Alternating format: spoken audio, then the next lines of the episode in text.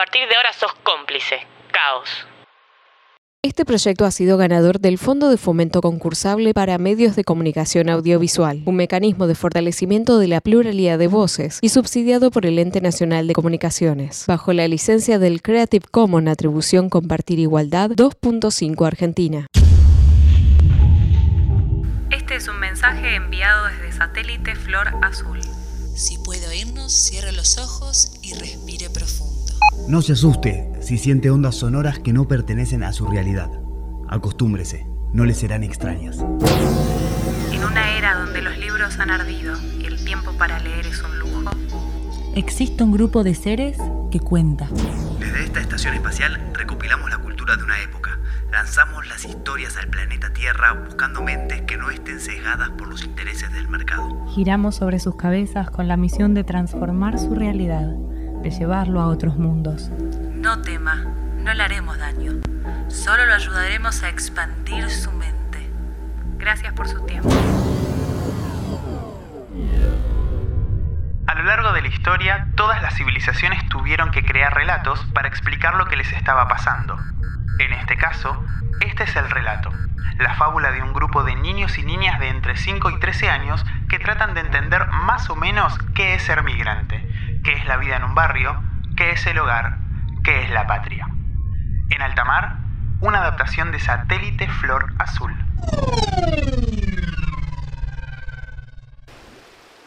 Había una vez un océano.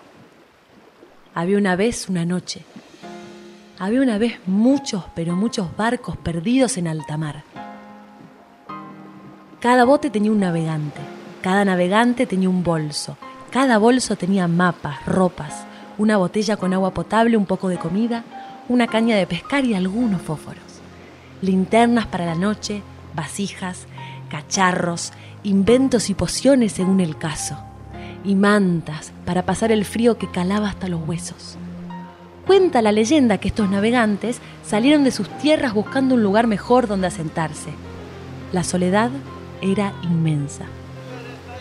Cada día que pasaba tenían menos agua, menos comida, menos luz y más desesperación. Una noche diferente a las demás, los dioses, las olas, los vientos, las sirenas, o vaya a saber uno qué, hicieron que estas pequeñas lucecitas llegaran a buen puerto. Poco a poco cada bote fue formando parte de un barco más grande. ¡Remen! ¡Remen! ¡Remen! ¡Tenemos poca agua! Tengo que perfeccionar mi invento, pero creo que sé cómo solucionarlo. ¿Sos inventora? Claro, yo soy tu asistente. Cada tripulante sabía hacer algo distinto y fueron enseñándose sus oficios. Había quienes sabían escribir, quienes sabían leer, quienes sabían cocinar, limpiar, inventar, dibujar. Poco a poco fueron armando una gran comunidad. El agua potable fue un problema, pero lograron solucionarlo. Escuchemos más de cerca. Solo tenemos que calentar el agua de mar y de esa manera separar la sal del agua evaporada. Tenemos que lograr atrapar las gotas que se evaporan y entonces tendremos agua potable. El problema del agua estaba resuelto, pero ya estaban hartos de comer pescado al desayuno, al almuerzo, a la merienda y a la cena. Querían fruta, querían pisar tierra firme. Una mañana, cuando todo parecía perdido, ¡Tierra a la vista! ¡Tierra! ¡Tierra! ¡Remen! ¡Remen! después de años pisaron tierra firme. Estaban un poco mareados porque ya el piso no se movía. Ir a explorar las tierras lejanas que esta isla nos presenta. ¿Habrá otros hombres o mujeres? ¿Alguien quiere acompañarme? Yo, yo voy a utilizar nuestro último invento, el detector de metales, para ver si encontramos algo que nos sirva. Pip, pip, pip, pip. Los tripulantes y las tripulantes estaban felices. Por fin podían disfrutar de las frutas frescas de los árboles. Aquí hay algo, encontré algo. ¡Comen! ¡Comen! Allí había un cofre. Lo abrieron y descubrieron que estaba lleno de joyas preciosas. Cuando tomaron la primera piedra se escuchó una voz que decía, Este cofre está maldito. No lo toquen. No les pertenece. Volvamos a enterrarlo.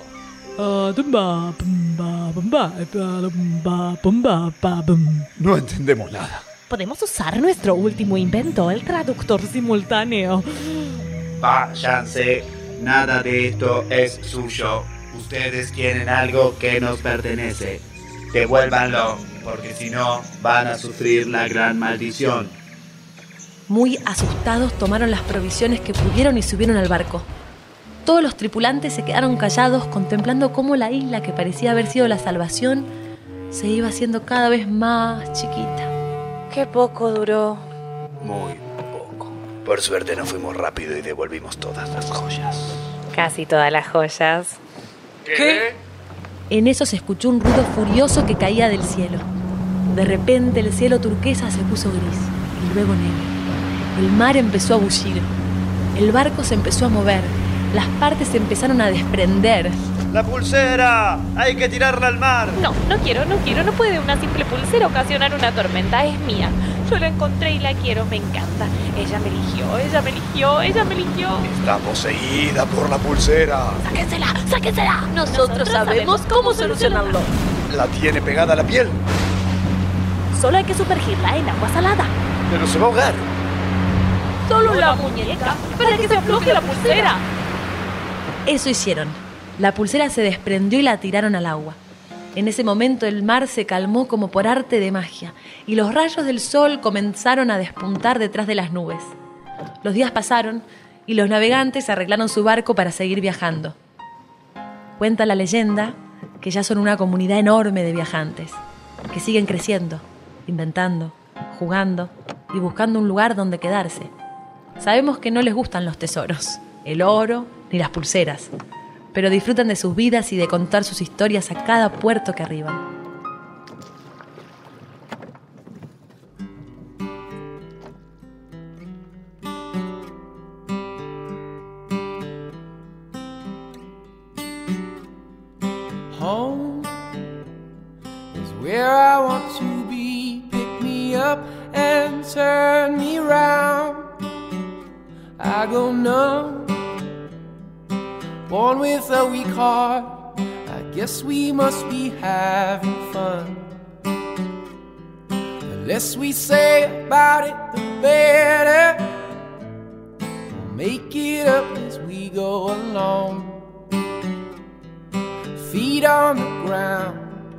Head in the sky. It's alright, I know nothing's wrong. Nothing's wrong. Hey, I got plenty of time.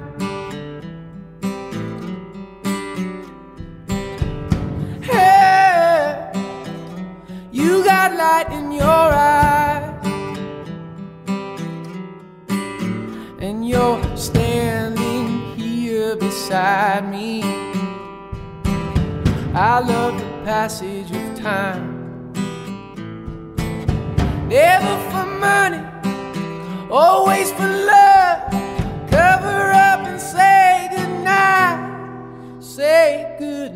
Home is where I want to be.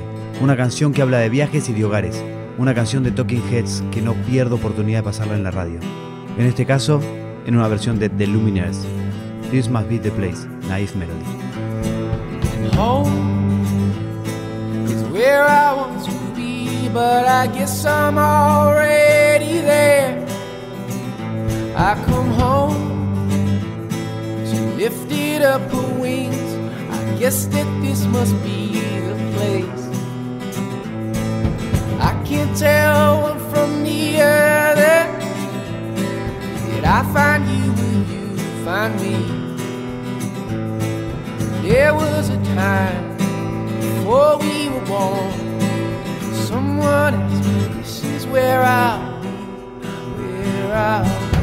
Oh, we drift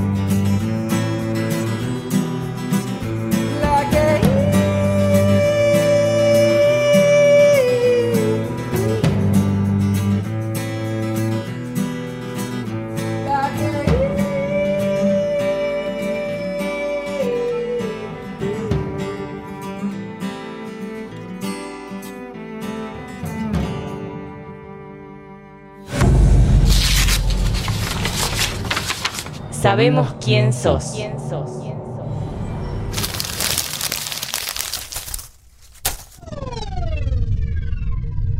Hunter S. Thompson nació en Kentucky en 1937. Es un periodista que vivió y murió como quiso. Creador de periodismo gonzo. Ese periodismo en primera persona, cargado de subjetividades. Con este estilo está escrito su artículo más conocido, Pánico y Locura en Las Vegas, que luego se editó en libro y también tuvo una versión de cine donde Johnny Depp interpretaba a Thompson en un viaje de drogas a través de Las Vegas. Entre otros de sus logros, Thompson fue el periodista que manejaba el micro que decidió recorrer Estados Unidos tomando LSD. También aparece en un capítulo de la serie infantil Pitty Pit y casi gana como alcalde de su ciudad con una campaña basada en críticas y chistes. Otro de sus grandes libros es en el que relata sus experiencias viviendo con los Hells Angels. Todo eso y más es Hunter Thompson. Cuando se aburrió de la vida a los 60 años y ya sentía que no tenía nada nuevo por experimentar, decidió organizar su propio funeral y pegarse un tiro.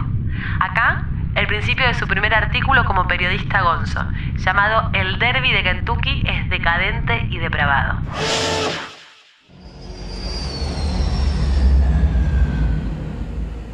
Me bajé del avión cerca de la medianoche y nadie me habló mientras cruzaba la oscura manga hacia la terminal. El aire estaba denso y caliente, como si estuviese caminando en un baño de vapor. Adentro, la gente se abrazaba y se daba las manos, grandes sonrisas y gritos aquí y allá. Por Dios, viejo bastardo, un gusto verte, hijo. Te ves demasiado bien. Eso es lo que quiero decir. En el salón con aire acondicionado, conocí un hombre de Houston que dijo que su nombre era algo que no entendí. Pero llámame Jimbo, que estaba ahí para pasarla bien. Estoy listo para cualquier cosa, por Dios. Para cualquier cosa.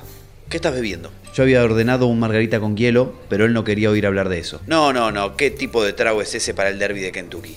¿Qué te sucede, muchacho? Él sonrió y le hizo un guiño al encargado del bar. Maldita sea, vamos a educar a este muchacho. Tráele un poco de buen whisky. Me encogí de hombros. Ok, un All Fits doble con hielo. Jimbo asintió con entusiasmo. Mira, él me cogió del brazo para estar seguro de que yo estaba escuchándolo. Yo conozco a la gente del derby. Vengo acá cada año. Déjame decirte una cosa que aprendí. Esta no es una ciudad en que puedes darle a la gente la impresión de que eres un marica. Mierda, ellos te atropellan en un minuto, te golpean la cabeza y te roban cada centavo que traes en los bolsillos. Le agradecí mientras guardaba un malboro en mi cigarrera. Tú pareces estar dentro del negocio de los caballos, ¿cierto? No, soy fotógrafo, le dije. Miró mi gastado bolso de cuero con interés. ¿Eso es lo que tenés adentro? ¿Cámaras? ¿Para quién trabajas? Playboy. Se rió. Bien, maldita sea, ¿de qué vas a tomar fotos de aquí? ¿Caballo desnudo?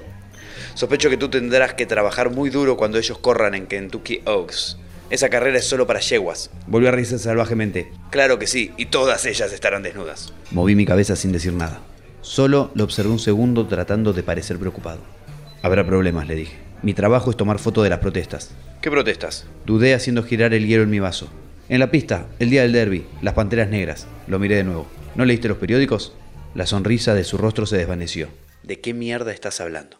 When the truth is found to be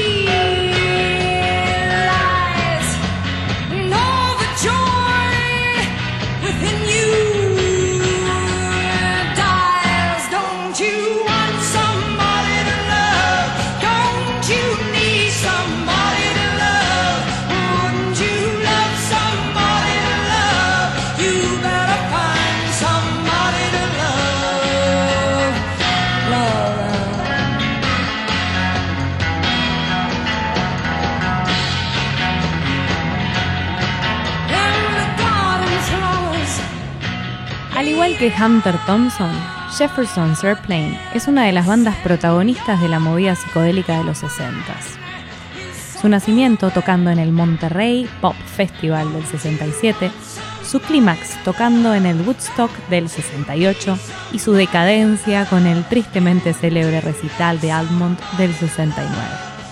Este es un himno, Somebody to Love. aquí.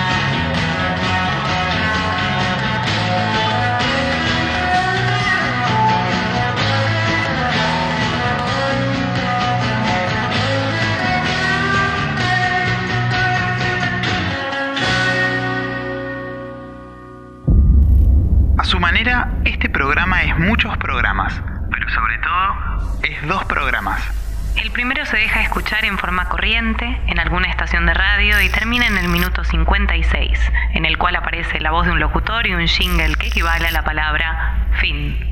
El segundo, en forma de podcast, podrá descargarlo o escuchar online la historia por la que se sienta atraído en ese momento. Siguiendo luego en el orden que se indica en cada capítulo, o bien como se le dé la gana. Mort Cinder es una gran novela gráfica de la época en la que el héroe de la historia argentina, el detenido desaparecido Héctor Germán Oesterhold, escribía todos los guiones de la revista Mysterix. De Oesterhold nos debemos realizar un programa entero, pero hoy no es el caso. Los dibujos, que no podrán disfrutar en este momento, son una obra de arte que sale de la mano del mejor socio que tuvo Westerhall, Enrique Brescia. No tenemos nada para decir sobre él más que busquen su historia. Aquí, una aventura de Mort Cinder, un hombre condenado a morir y revivir a lo largo de la historia.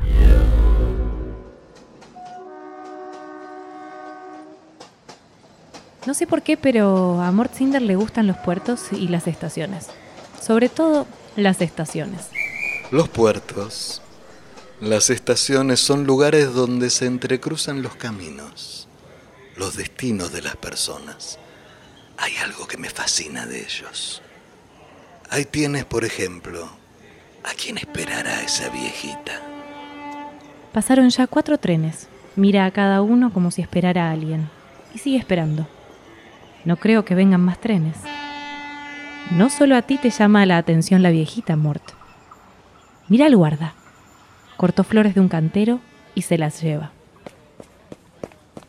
Buen día, señora. Le corté para usted estas flores. Ah, muchas gracias, señor. En serio. No sé por qué se molesta. Pero, ¿qué te pasa, Mort? ¿Te has quedado mirando visiones? Perdón, Erra, pero esa anciana me recuerda a alguien. Espérame. Perdón, señora, pero ¿usted es pariente de Charlie McLarlin? Pariente. Oh, soy su madre. ¿Tiene usted noticias de él? Hace tanto que lo espero. Muchos dicen que debe haber muerto, pero no lo creo. ¿Usted qué sabe? En ese momento miré sorprendida a Mort Cinder. ¿A quién podría preguntarle? Hasta ahora yo no le había conocido a ningún amigo. La verdad es que no recuerdo bien lo que fue de él. Estuvimos en el mismo batallón en Francia. Si me disculpa, buscaré a alguien que seguro se acuerde. Sin reparar en mí, Mort Cinder se apartó de pronto de la anciana y salió corriendo. Lo perseguí, pero de repente me tropecé con algún alambre que se me enredó en la pierna. ¡Abajo! Lo siento, Erra, tendrás que aguantarte. No te pedí que me siguieras. Estamos en 1917 en Francia, nos acechan. Ahí está Charlie McLaren, hablando con el sargento. Charlie, necesito que corras a la tercera línea y que hables con el teniente. Dile que esta situación ya no se aguanta, que no envíe refuerzos o que nos autorice a retirarnos. A la orden, coronel. Sargento, Charlie ya debería haber regresado con la orden de retirada. Voy a buscarlo. No sé si el sargento lo escuchó, pero Mort salió corriendo. Una vez en el cuartel, Teniente, necesitamos refuerzos o ordenar la retirada. Ya es una masacre. Pero si Charlie McLaren nos dijo que él era el único sobreviviente. Con que eso dijo Charlie para no tener que volver a la trinchera.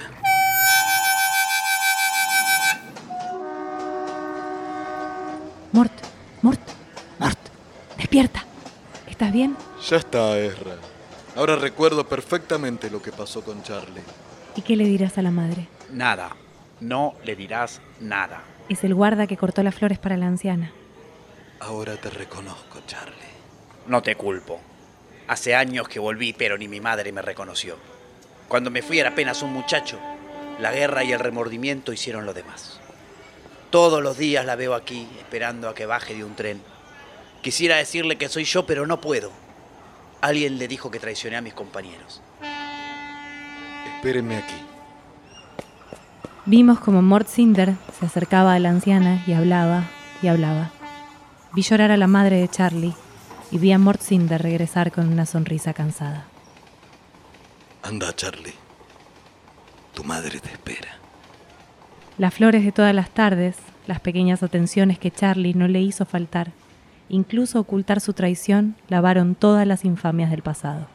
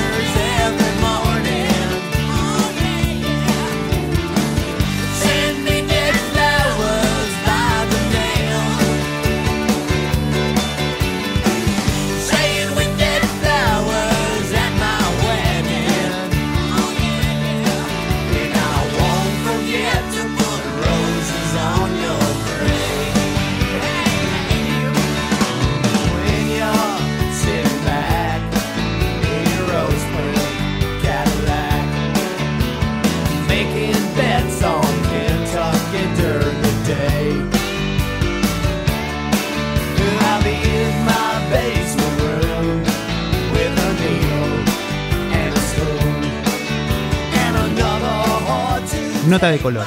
En este tema se nombra el derby de Kentucky de la lectura de Thompson.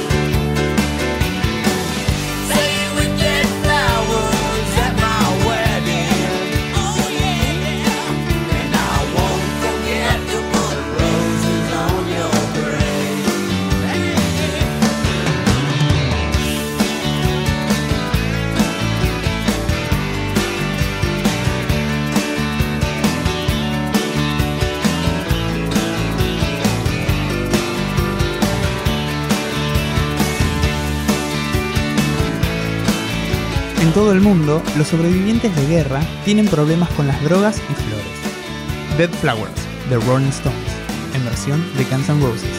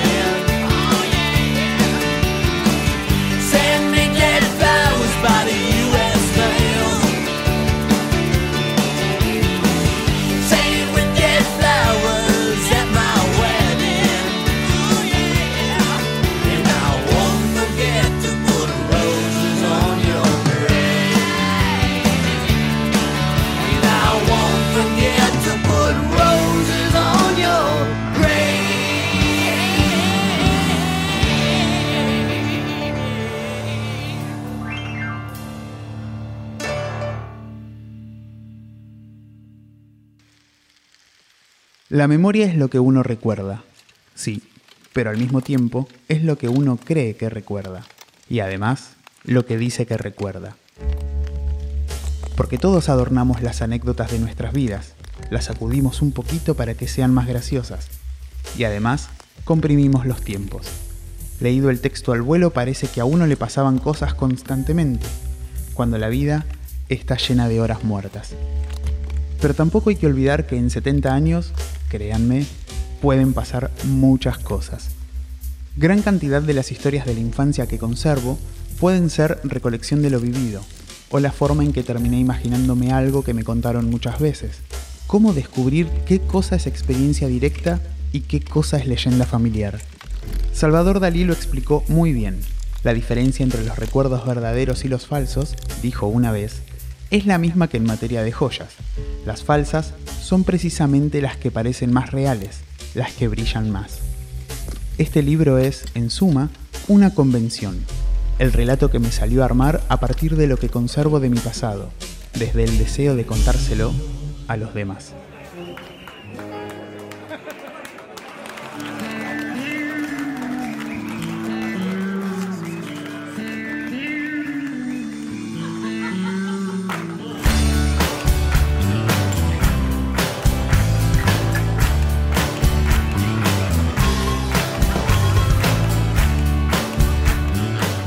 Ninguna conexión con nada, aquí, el Callejón de los Milagros, del Indio Solar.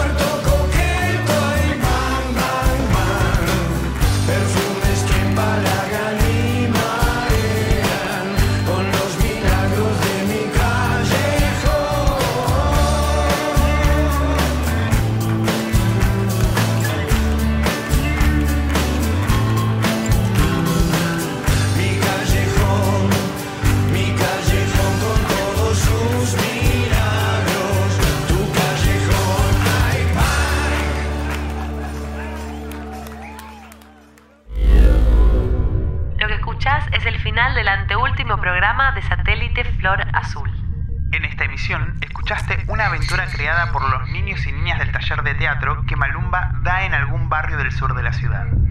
Una lectura del Derby de Kentucky de Hunter Thompson. Una adaptación sonora de un episodio de Mort Cinder de Héctor Germán Oesterholt.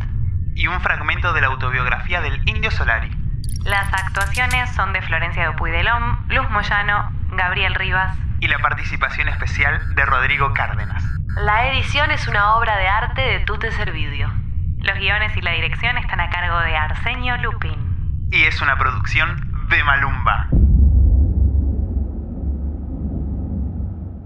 Este proyecto ha sido ganador del Fondo de Fomento Concursable para Medios de Comunicación Audiovisual, un mecanismo de fortalecimiento de la pluralidad de voces y subsidiado por el Ente Nacional de Comunicaciones, bajo la licencia del Creative Commons Atribución Compartir Igualdad 2.5 Argentina. caoslavenganza.com.ar